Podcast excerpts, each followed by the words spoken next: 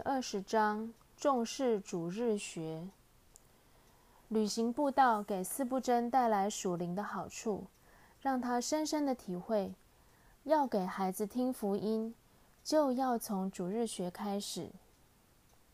四不真在格拉斯哥参观几栋古老的哥德式大教堂，他写道：“我厌恶这种掌握世界权力盖出来的巨大建筑。”我宁愿在平凡的地方与一群心里渴慕洁净的人聚会，也不想在巨大建筑中看不到愿诚心悔改的人。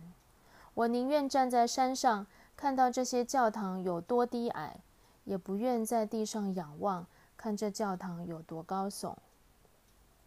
晚上，斯布真讲道，许多人来看那会讲道的年少传道人。斯布真上了讲台就讲：“看呐，被杀的羔羊。”对失学者的负担。格拉斯哥教会给斯布真两百五十英镑讲员费，他全奉献给附近的乡村教会，著名是为主日学奉献。斯布真写道：“我白天经过布拉福德 （Bradford）。”看到年轻人在街上游荡，在地人告诉我，这城里十四岁以下的失学者至少有三千人。教会主日学的容量只有八百个位子，参加的人约三百六十人。我认为不能怪这些人为什么不来教会参加主日学。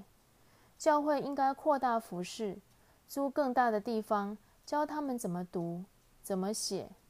如果不想学，教他们怎么听也可以。这个感动对斯布真的服饰产生深远的影响。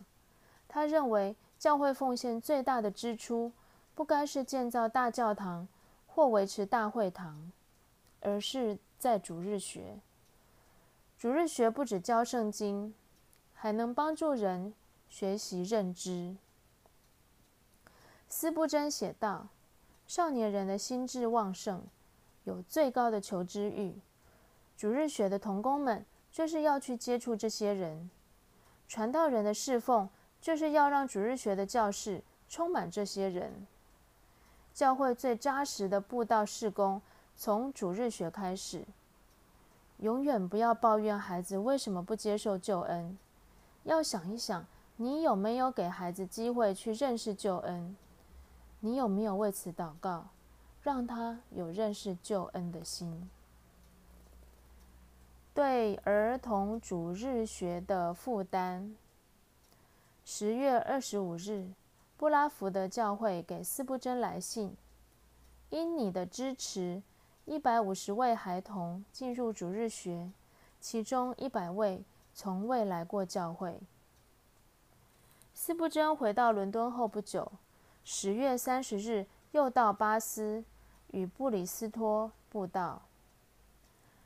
斯布真在这趟布里斯托布道之旅，认识许多基督徒，特别是诺斯、佩顿与穆勒三人事迹，详见第三部二十一至二十三章。斯布真与他们结成终身好友，也成为斯布真一生的代祷同工。后来，斯布真写道：“我牧养教会，特别培育三种人才：第一，能够成为宣教士，尤其是海外宣教士；第二，能够教导的人，尤其是教主日学；第三，能够在各行各业为上帝做见证的人。”